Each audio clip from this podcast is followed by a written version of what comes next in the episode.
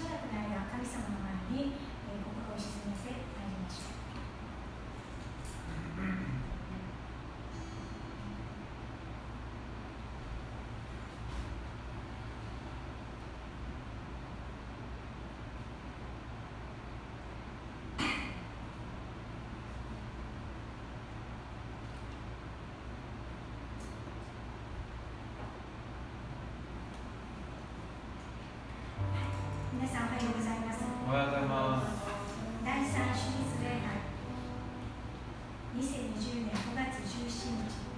礼拝を始めていきたいと思います。お祈りいたします。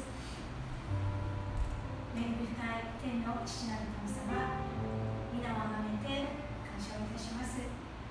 神様今日私たちはこのようにして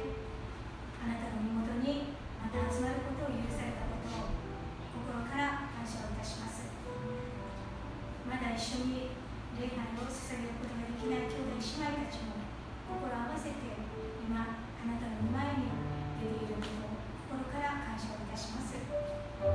今日の礼拝をあなたが祝福し初めから終わりまで聖霊様どうぞ導いてくださいますようにお願いをいたします。私たちが礼儀を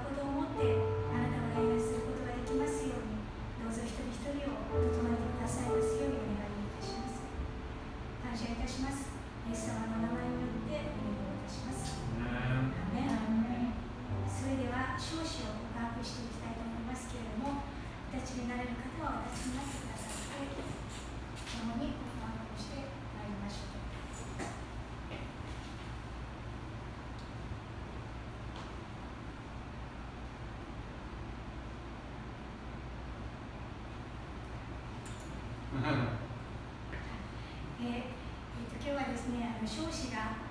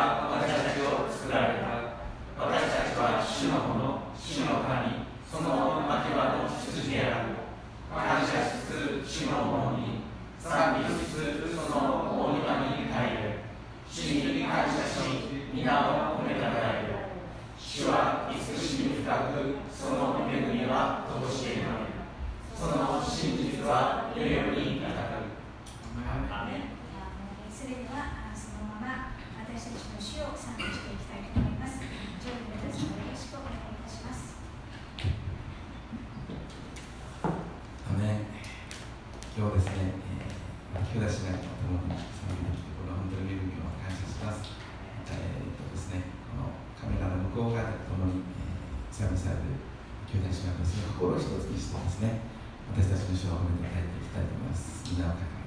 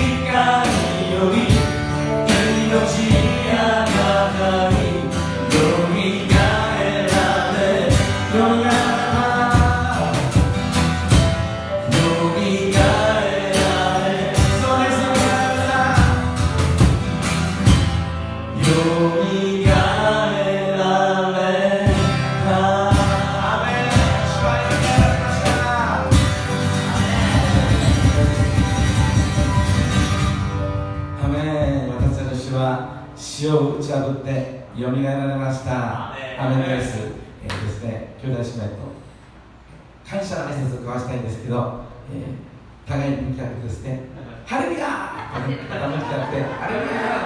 ー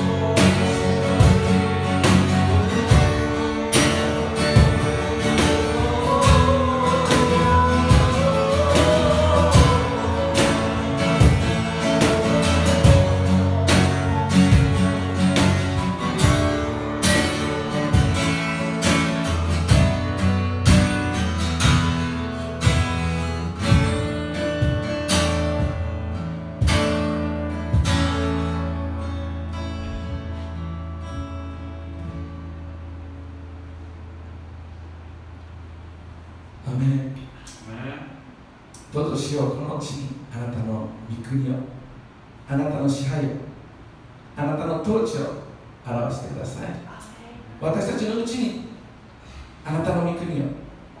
あなたの支配をあなたの統治を表してください。そうなったと信じます。すべては主よあなたのものです。栄光を返してイエス・キリストの名によって祈ります。アメン。アメン。主をいただきますありがとうございます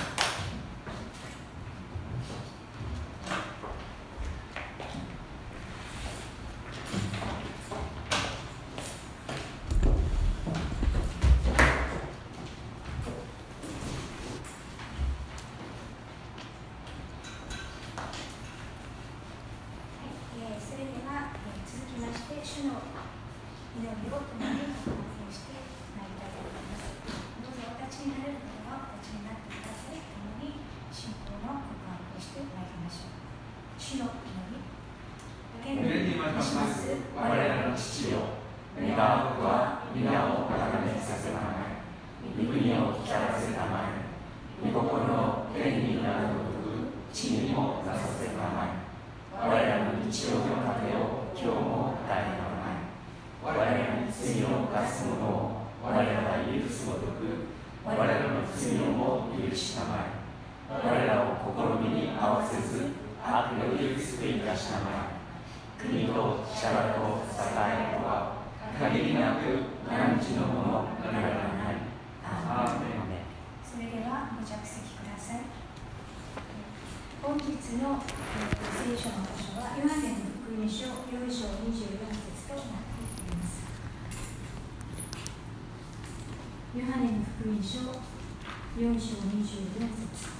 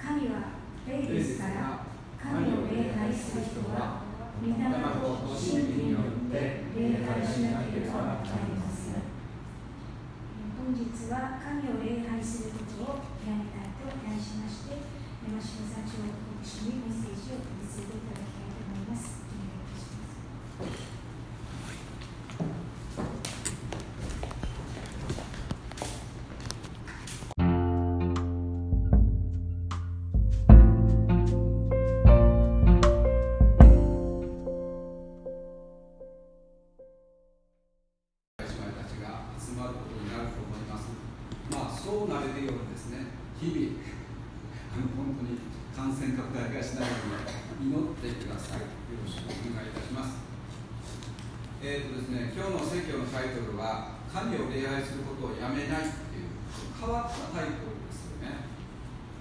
えー少し変な日本日本語かなと思いますけれども、普通、今日の聖書の箇所とか、その文脈から考えると、タイトル的にはですね、霊と誠によって礼拝とかね、御霊と真理によってとかっていうタイトルがなんかふさわしいかなと思うんですけど、あえてこのタイトルにしました。なぜかというと、あいみょんをヒントにした。皆さん、あいみょん知ってます？シンガーソングライター。で、あいみょんって若いシンガー歌手がいるんですね。まあ、彼女がそのヒットした曲の中に、マリー・ゴールドっていう歌があってですね、あその歌のサビでですね、麦わらの帽子の木々がってあるんですよ。普通麦わら、麦わら帽子じゃないですか。麦わらの帽子の木々がどう入れるんですね。なかなかね、新しい発明という。まあ、それが結構引っかかって記憶に残って、あのその曲がすごくヒットしているんですね。まあ、それにヒントを受けですね、神を礼拝することをやめない。で問いかけると、なんで？っていうね、そういう話をこれからしているわけですけれども、えー先ほど読んでいただいたヨハネの福音書4章24節を、改めて新化約2017バージョンで読むとこう書いてあります。神は霊ですから神を礼拝する人は御霊と真理によって礼拝しなければなりません、えー、少し前の新化約の第3番ではこう書いて、えー、第3番では神を礼拝する者はで書いてあります。そしてその後に、えー、2017番では御霊と真理によってって書いていますけれども第3番では霊と誠によってって書いてます。なんか言葉の美しさというか流れで言うとですね霊と誠によってっていうとなんか言いやすいし耳心地がいいんですけどでも霊と誠によってって言うと霊ってどの霊なのかって思いませんか？新しいバージョンでは「御霊」って書いてありますから神の霊ですよね。悪霊ではないわけです。そして御霊と真理によってって書いてあって真理っていうのは皆さんピンと来てる人がいるかもしれないですけど真理とはイコール何か誰かってなりますよね。誠ってなると誠ってどのみたいな感じ、まあ、その辺の改定があるんですけども、えー、まあ2017番で真理という言葉が登場して真理というと一般的な意味で言うと本当のこととか間違いでない道理とか正当な知識内容それ以外にも細かいところではたくさんのあの定義があるんですよ。たくさんの定義があるって皆さんどういう意味か分かりますか？はっきりしないっていうことです。はっきりしてればこれですって断定的な短いパーンって出るんですけどいろんな学者に学者によって真理についての定義がたくさんということは人間が真理ということを表そうとするときにこれだっていうのがないっていうある時ある人は仏教的な立場からあるある人はまた別の立場から哲学的な立場から書いてあるのもあるんですね。でも聖書で真理について書かれている箇所がありますが1箇所読むとヨハネの福音書14章6節。ヨハネの福音書14章6節。いいですか？お読みいたします。イエスは彼に言われた。私が道であり真理であり命なのです私を通してでなければ誰も父の身元に行くことはできませんここでイエス・キリストはご自身のことを真理そのものだと語っているんですね。まあ、僕らが見てるのは聖書なので、とすると、これをさこれを先ほど読んだ新海約2017番に当てはめると、どんな感じになるかというとですね、こういう感じです。神は霊ですから、神を礼拝する人は、御霊と真理、かっこイエス・キリストによって礼拝しなければなりません。はあ。なるほどって感じですね。まあ話題を変えますけどなんで変えるのさて皆さんは毎日どうお過ごしでしょうか？すごくすごく展開が変わりますけど。現在私たちの目に耳に入ってくる情報は何でしょうか？いくつかのキーワードがあるかと思いますけど新型コロナウイルス感染拡大非常事態宣言とかね日々入っていきます。まあその3番目の非常事態宣言のですね沖縄は14日に一部を除いて解除されました。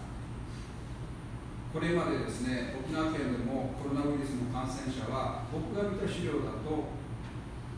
現在確認されているのが合計142名。まあものちょっと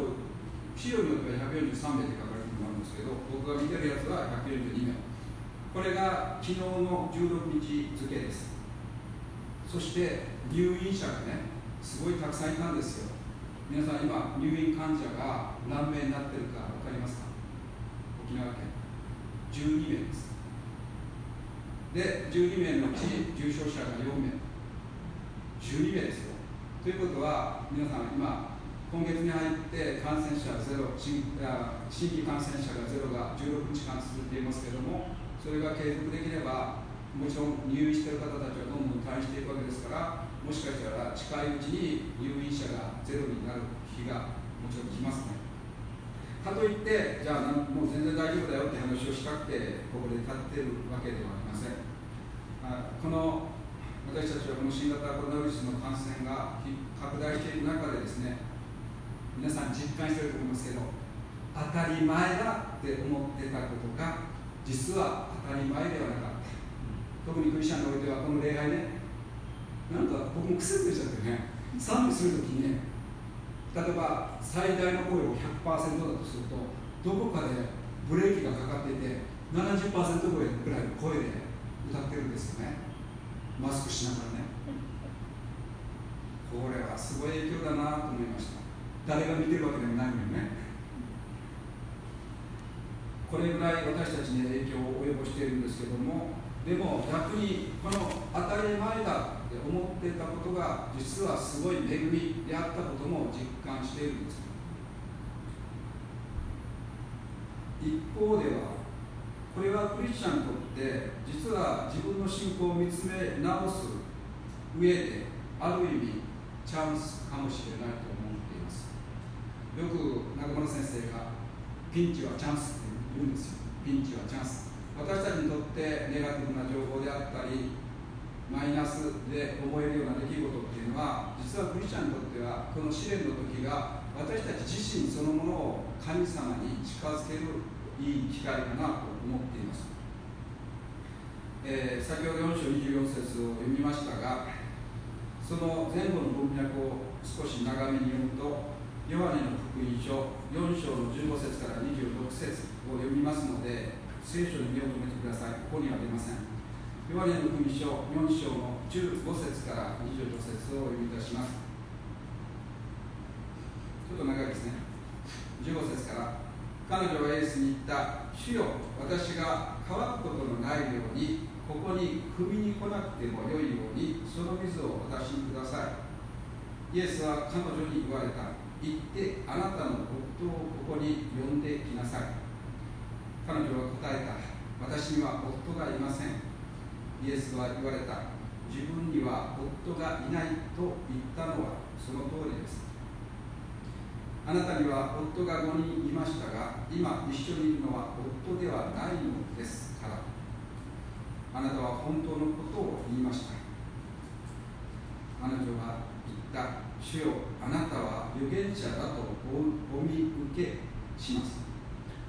私たちの先祖はこの山で礼拝しましたがあなた方は礼拝すべき場所はエルサレムにあると言っています。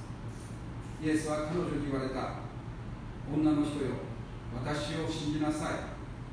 この山でもなくエルサレムでもないところであなた方が父を礼拝する時が来ます。救いはユダヤ人から出るのですから。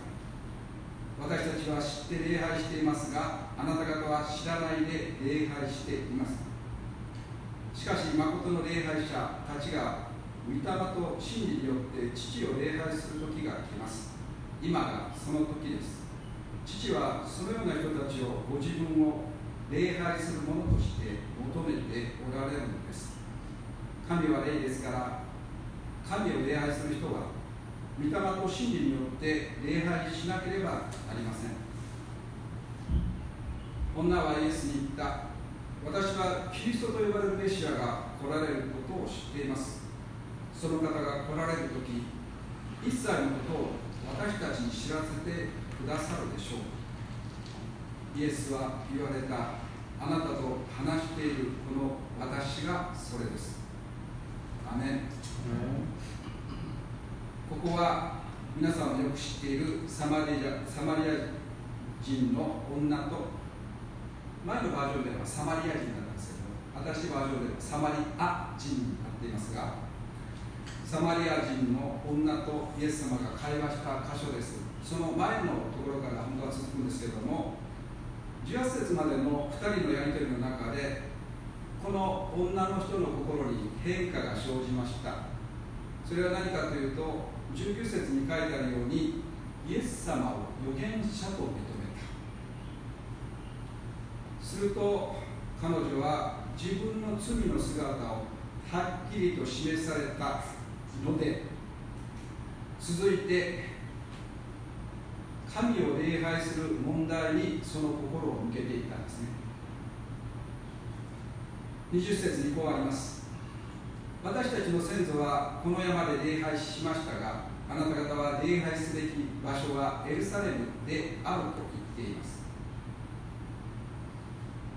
彼女はこの方こそ礼拝の場所をめぐって長いことそのユダヤ人とサマリア人の間で戦わされてきた論争それに決着をつけてくださる方だと思いました。その場所はサマリア人が礼拝するゲリジム山かゲリジム山。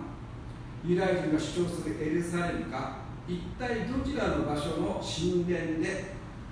自分の罪の生贄を捧げて神様の前に出るのが正しいのかというとこれは罪を自覚した真剣な女の質問だったんですね。それのそれに対してイエス様は彼女にこう言われました。21節。イエスは彼女に言われた。女の人よ私を信じなさい。この山でもなくエルサレムでもないところであなた方が父を礼拝する時が来ます。礼拝の場所のことはもはや問題ではない。これまでエルサレムの神殿でもゲレジム山でもの神殿でも実は純粋な礼拝が守られてきたことは一度もありませんでした。そしてさらにこう言われました。23節。しかし誠の礼拝者たちが御霊と真理によって父を礼拝する時が来ます。今がその時です。父はそのような人たちをご自分を礼拝するものとして求めておられるのです。神様に対して純粋な新しい礼拝を確立される時が今来ようとしている。今や人々はその特定の場所においてではなくどこでも御霊と真理によって父を礼拝することができるということをイエス様が言われたんですね。まあ世界まあ話をさっきの話に戻すと現在世界中がコロナウイルスの影響で国レベルで外出することを自粛させたり禁止させたり禁止したりしています。私たちクリスチャンにおいてはそれまで当たり前だと思っていた教会での教会堂での礼拝ができなくなりました。まあヨギハミ教会もですね先週までオンライン礼拝を数回行いましたしまた人によっては CD を届けてですねその CD で礼拝をしていただきました。まあ今日はセル礼拝となりましたけども実は今日も一部ですねちょっと事情があって CD で出会いを捧げてもらっています。那覇のあの金田節子師その理由は後でちょっと説明しますがまあそれぞれの場所で神様の前に出会いを捧げるわけですけども皆さん実感してると思いますけどもそうなってみて初めて自分が捧げてる礼拝が本物かどうかっていうことが問われるわけでしょ。まあ、本物かどうかという定義は難しいですけどどのような姿勢で神様の前に出会いを捧げているかということが問われるまあだからいい機会だったんではないかなと僕は思っているんですね。まあそれぞれの礼拝の場所の礼拝ということでこのヨギワミリ教会ではオンライン礼拝を始めるにあたってですねその場所でも教会堂で礼拝しているのと同じような気持ちでやっていただこうと思ってですね礼拝の礼拝をする前のですね注意点というのを3つ挙げたんですね。まあ、この注意点はですね実は与永の時伝道師がですね進学校にいた時にお世話になった教会かな峰町キリスト教会お世話になった教会関わりのある教会。あ、あのあそうですね、関係のある。あ関係があるあその、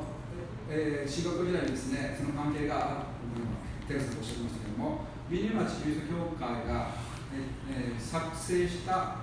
これもう YouTube 配信されてるのかな？その礼拝の注意点3つの注意点を参考にしてですねそれをヨギファミリー協会バージョンにあのちょっと変えてねあの皆さんにこう言ったわけですけど、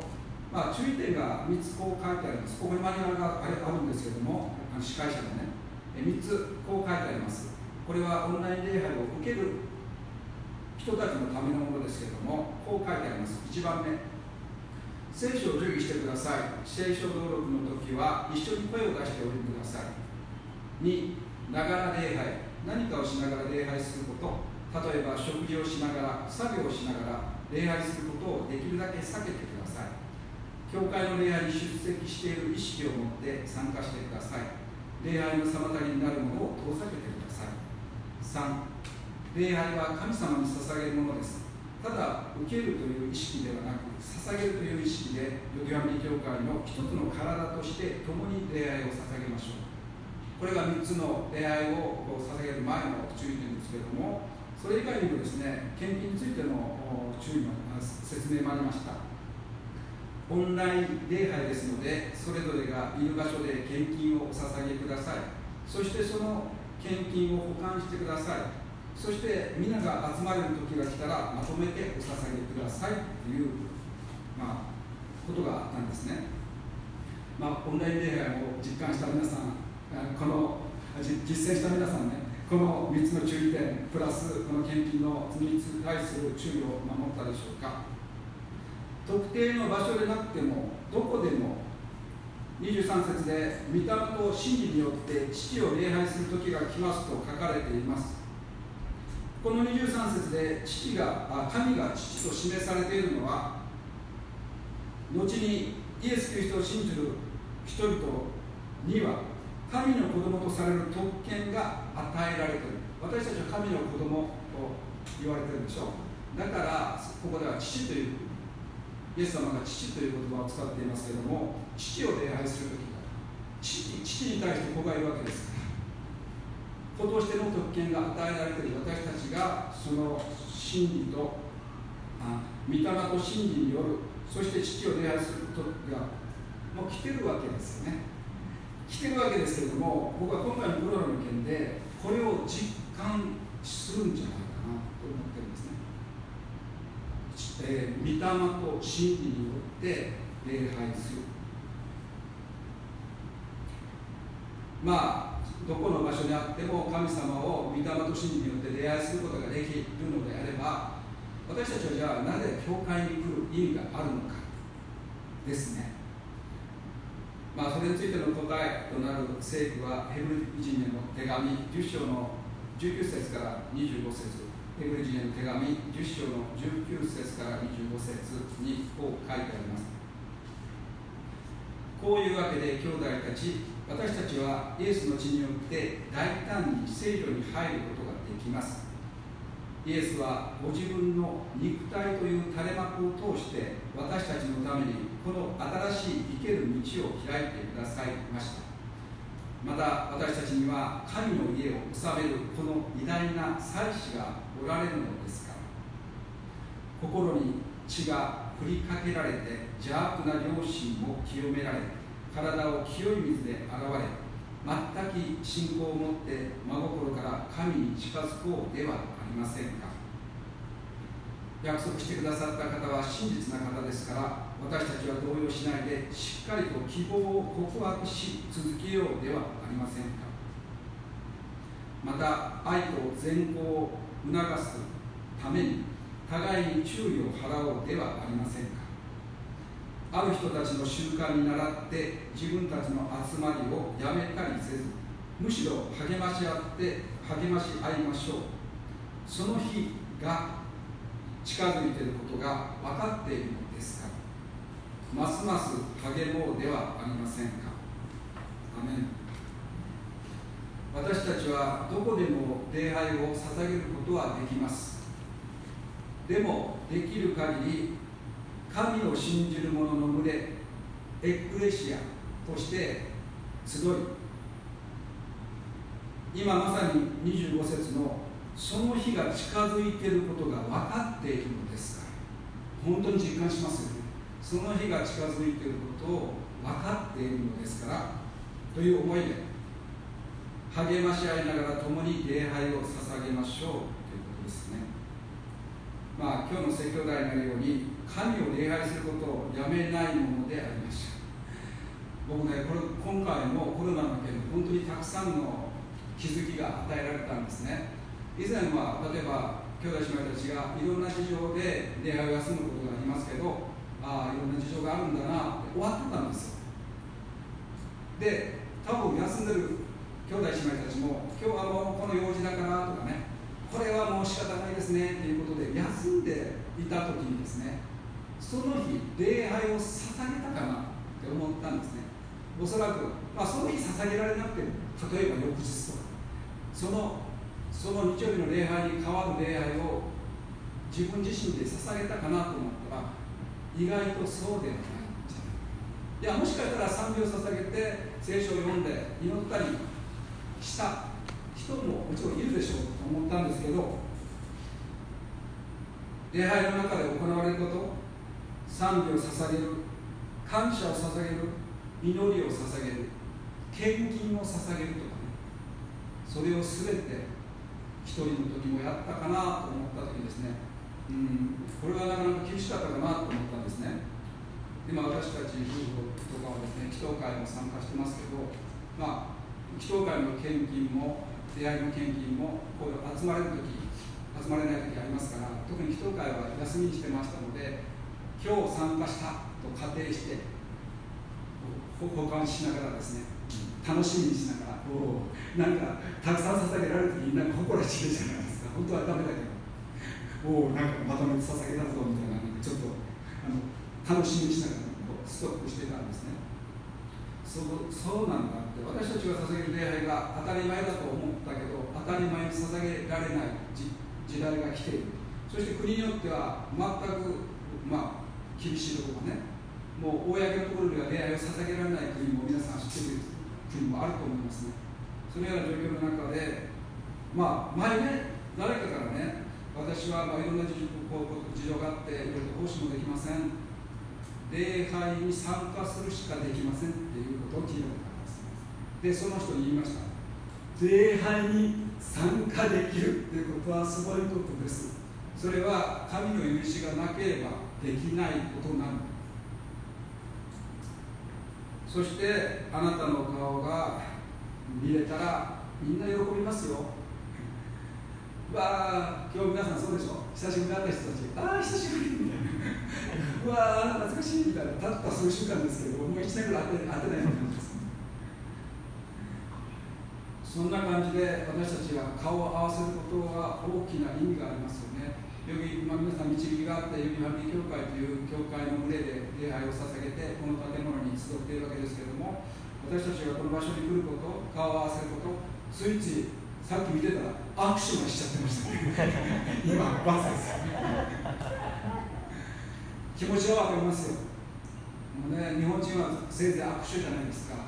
ある国によってはハグするでしょ。ある国によってはハグした上にキスもしますよね。習慣になってる彼らにとってこれはノーって言われた時にはね本当に自分たちの生活のリズムというか生きがいというかそれを妨げられてるような気持ちになるだろうなと思うんですね。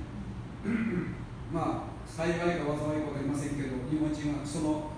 あまりベタベタしない習慣の原因か分かりませんけどコロナウイルスの感染が意外と少なかったりするっていうこともあるんですけどでも形の問題ではなくて私たちの姿勢や心の問題です。皆さん個人個人別々のところで出会いを捧げていった時にいろんな戦いがあったでしょうね。まあ寂しい思い孤独やそしてその自分が十分に神様に向かってるかどうかっていう大体真面目な人であればあるほどですねそういうふうに自分を見ると思いますけど実はそれ本当に間違った考え方ですね。私たちが今行っている礼拝を完全な礼拝を確立させたのはどなたかということですね。イエス様はこのヨナの文書でそのサマリアの女に対してですねそのことをはっきりとしているんですね。これから本当に御霊と真理によって父を礼拝する時が来るってどういうことかっていうとそれまで大量の捧げ物が傷のない動物を捧げてきましたずっと。でもイエス様はそれでもそれは完全ではないということをおっしゃられて神に対する完全な礼拝はただお一人の罪のない方が自分の命を捧げることによってしか完成しないということを言われるんですね。それをイエス様がなさってくださったんですよ私たちの感情とかですね行為とかそういうことでこの礼拝が否定されることはもうありえないわけです。イエス様が礼拝を完成させてくださったの。でただ私たちは少しでもですね主の報いるために主に喜ばれるために力の限りの賛美を捧げて献金を捧げて祈りを捧げて感謝を捧げて共に神様を喜ぶわけですね神を喜ぶってことがウエストミスターの問答書の第一番になったんじゃないですか神様を礼拝することっていうのが一番目に私たち人間に課せられたものこれはだから義務でもなく私たち自身が生きるために必要なことです。だから空気とか食べ物とか飲み物とかいろんなもので私たちは生きていますけれどもクリスチャンが礼拝することをやめてしまったら空気や水や食料以上のものを失うことになるわけです。だから礼拝は義務じゃなくて私たちの生き方生きる私たちの人生そのものです。だから礼拝に参加して自分を誇る必要もないしこれはもう当然のこと以上のものだから。そして当たり前のことを当たり前としてやる。それを当たり前にしてくださったお方に目を留めだって昔は許されなかったんだから用心、うん、沖縄で違法な中継が変な？人。です違法人でもね分かる人は分かる、あの違法人ですよ私たちはここにユダヤ人の人いますか少しでも違うなかった人ユダヤ人ほぼいないいや今は完全にいませんそのような神のこの地上での神の民ではない私たちに対してイエス様自身が命を懸けてその礼拝をすることを許してくださったわけですから。だから聖書を読むときにですね感情的に読むんじゃないんですよ事実として真実として読まなければならない。神がそう言ってるって言ったらそうだって。私を礼拝しなさいって言ったらなんでって思うよりもしなさいって言ってるんだからあやりますそれでいいじゃないですか。そこで礼拝するときに自分の感情が高ぶってなくても気持ちが上に上がってなくても礼拝していることに主は目を向けられる。本当にもちろん心からの捧げ物はしないといけないですよ。私たちの魂を完全に神に全身全霊を持ってでもそうできない時もあるでしょう。できない時があってもじゃあやらないでいいのかって話です神が礼拝しなさいって言ってる。やらなきゃいけないです別に週1じゃなくてもいいですよ。日曜日だけじゃなくてもいいですよ。毎日でももちろんいいですし。ただ日曜日に対しては上かけを持ってほしいと思います。本当にみんなが集まりたい。集まりたい皆さんの顔を見たい神様をこのこの環境の中で賛美したい。そう思った時にそれができる環境にするためにはどうしたらいいかと思ったらコロナやされイエスに。されさらせましょうね。多くのほとんどのクリスチャンがそのために祈ってますよ。神の民がそのことを祈っています。その祈りをもちろん主は聞かれていてそのふさわしい時にそれを開いてくださる。そのふさわしい時までそれがこのような状態がある。それはその中にある神様の恵みに目を留めるということですよね。もう先だけはね先週マミ伝道師がね僕は説教のタイトルもよかったけど本当にあの本当に毎日あること毎日この日に対して私たちはこの日を完全に完全にってことはちょっと語弊がありますけど精一杯生きるってことに心を向ける。あんまり長いスパで物事を考えると疲れてしまうでしょ。今日私は主にあってどう生きるかということ考えて実行してれば一日あっという間に過ぎますよ。特に僕は選挙の準備をしながらですね昨日いやこれじゃないなって思って変更したんです。それから修正するのにすごい時間がかかって今朝も朝早くやってたんですけど選挙の準備してる時はねあっという間に時間が過ぎます。もう時間に追われてる感じ。実感しますよね。説教してる説教の準備してる時はとってもえもうあとは何時間しかないって思うんですよ。これってすごい恵みじゃないですか。御言葉を取り継ぐメッセージを考える時間が短く感じるってことは